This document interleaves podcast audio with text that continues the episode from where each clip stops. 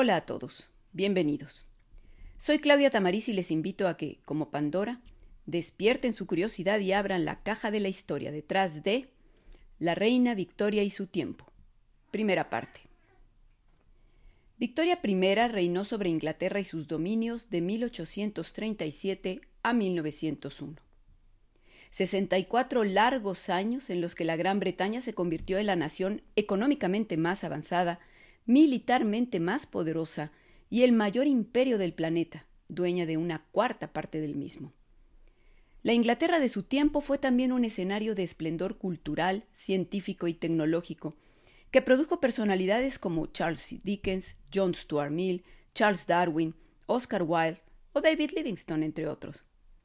Esta soberana se convirtió en símbolo de ese periodo de apogeo de su nación y por ello le dio nombre a su época, la era victoriana. Pero la era victoriana tuvo sus contradicciones. Industrias modernas y a la vez condiciones de trabajo infames, prosperidad económica y grandes desigualdades sociales, el triunfo de la civilización y la discriminación y explotación de naciones enteras consideradas salvajes un rígido código moral que fomentaba valores tradicionales y reprimía la sexualidad, conviviendo con fenómenos como prostitución, adulterio o libertinaje. Victoria también tuvo dos caras. A pesar de haber impuesto para sí, su familia y hasta para su pueblo una moral puritana, abrazó con pasión la política imperialista del país y recibió con entusiasmo el título de emperatriz de la India, se rodeó de sirvientes indios, trató de emular en su corte el esplendor y refinamiento de las cortes de los marajás e introdujo en su entorno la estética de esa, que era la joya de la corona de sus colonias, pero que no dejaba de ser un país conquistado y explotado para la grandeza británica. Alejandrina Victoria de Hanover nació el 24 de mayo de 1819 en el Palacio de Kensington, en la ciudad de Londres. Su nacimiento fue calculadamente planeado por su padre, Eduardo, duque de Kent, cuarto hijo varón del rey Jorge III. En principio, el duque y los hijos que éste tuviera, hay que aclarar que era un solterón empedernido de 50 años, estaban lejos de subir al trono.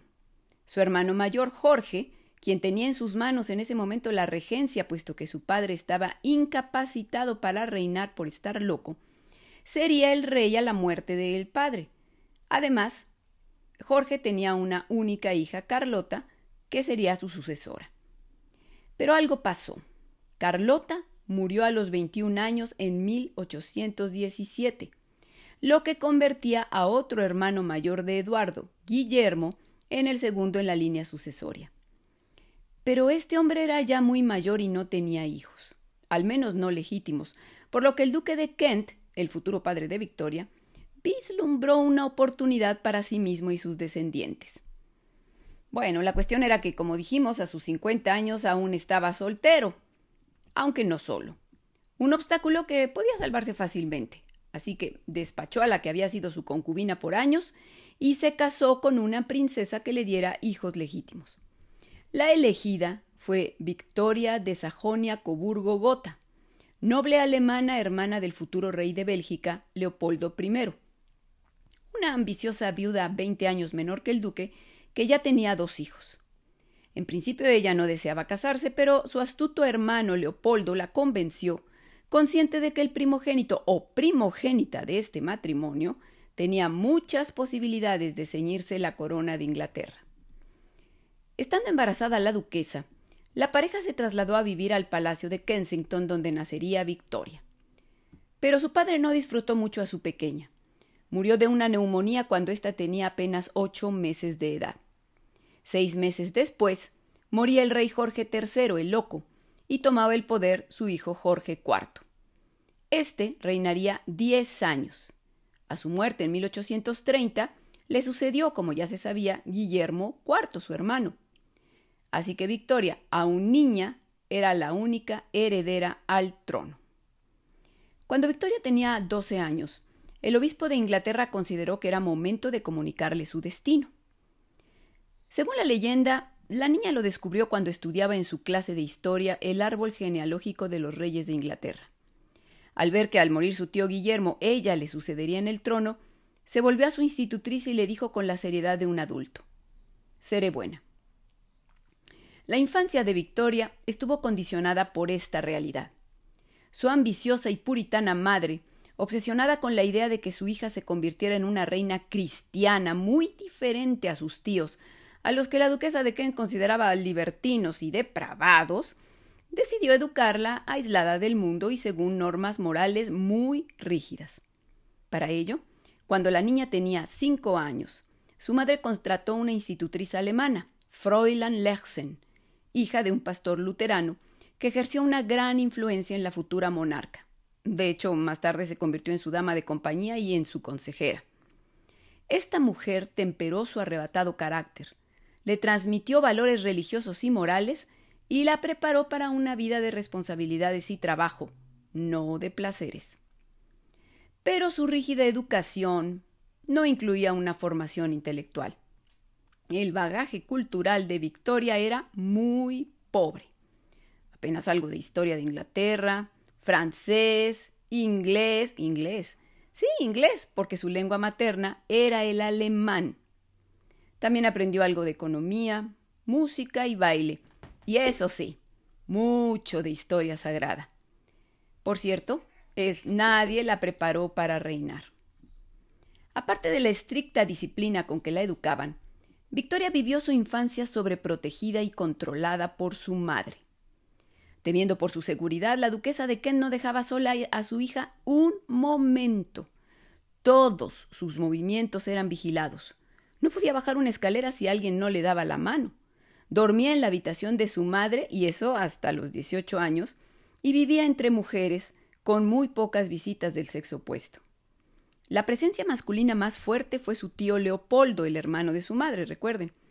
Interesado, obviamente, en tener un papel protagónico en el futuro de su sobrina, y a quien ésta adoraba. Pero en 1831 Leopoldo abandonó el país para convertirse en el primer rey de Bélgica. Sin embargo, siempre mantuvo un contacto de por carta, o sea, un contacto epistolar con ella.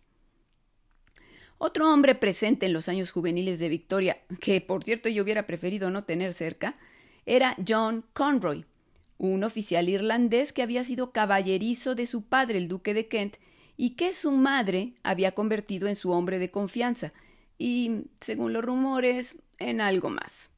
Astuto y ambicioso, también tenía intenciones de ejercer un poder a la sombra de la futura reina, y manipulaba a la duquesa su madre a su antojo, haciendo que ésta abusara de su posición como si Victoria ya fuera reina y ella la regente.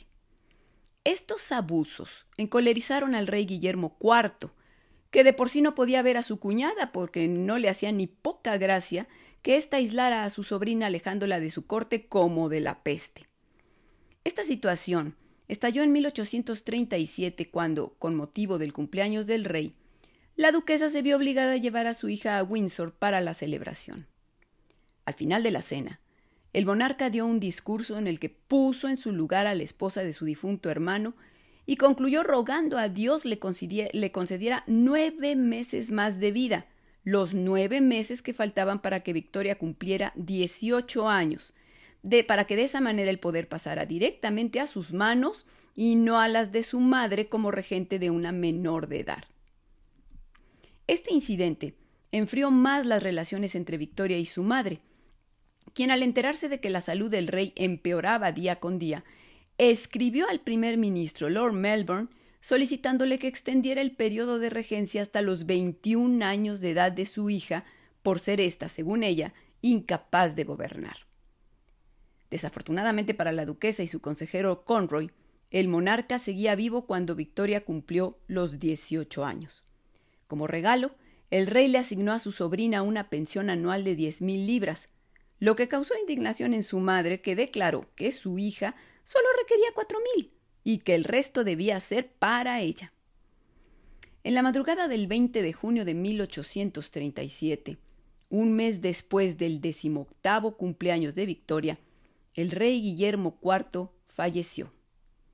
Aunque no recibió la formación práctica para ser reina, Victoria sí poseía la determinación y el sentido de responsabilidad para asumir la tarea además de la firme intención de hacerlo bien.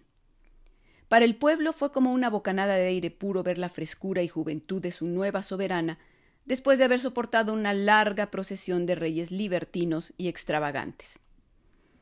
Lo primero que hizo la joven eh, fue alejarse de su madre y deshacerse de John Conroy. A la primera, o sea, su madre, se la llevó consigo al palacio de Buckingham, que fue la, la residencia real que ella eligió, pero le asignó estancias separadas de ella y la obligó a seguir el protocolo de solicitar audiencia cada vez que la quisiera ver.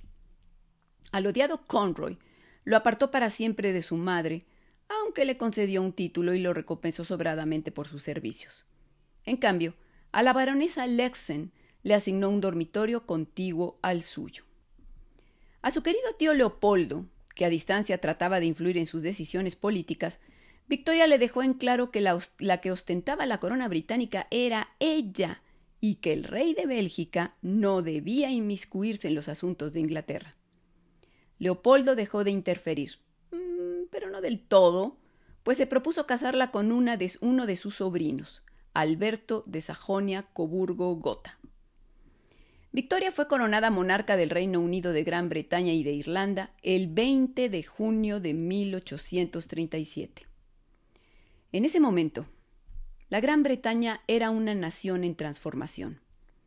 No acababa de salir de un estadio agrario y rural y ya se estaba convirtiendo en una nación industrial, el primer país manufacturero del mundo, gracias a la revolución industrial que había iniciado justo ahí en el siglo anterior. La maquinización, primero en la industria textil y luego en la metalurgia y la minería, la sustitución de talleres artesanales por fábricas, el surgimiento de la clase obrera y su contraparte, los empresarios, la aparición de la primera vía férrea, el crecimiento de las ciudades, eran cambios radicales que se estaban produciendo de forma rápida y dolorosa, especialmente para el naciente proletariado, que sufría terribles condiciones de trabajo en las fábricas y las consecuencias de un crecimiento descontrolado de las ciudades, barrios miserables sin servicios, donde se hacinaban extensas familias en diminutos espacios sucios e insalubres. La monarquía británica era parlamentaria, las decisiones de gobierno le correspondían a los primeros ministros, no a los monarcas, aunque estos aún tenían poder e influencia. Existía una democracia restringida y el gobierno se lo disputaban dos partidos, los Whigs, que eran los liberales, y los Tories, los conservadores. Durante su largo reinado, Victoria verá sucederse una larga lista de primeros ministros de uno y otro partido, y tendrá que amoldarse al estilo de cada uno aunque a veces a regañadientes, pero siempre supo respetar su papel dentro del régimen. En el momento en que Victoria hereda el trono, el primer ministro es un Whig, William Lamb II, vizconde de Melbourne.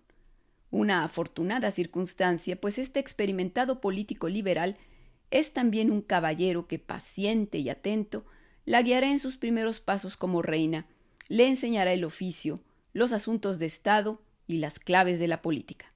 Le dará confianza necesaria para asumir sus compromisos y la ayudará incluso a disfrutar de su nueva posición.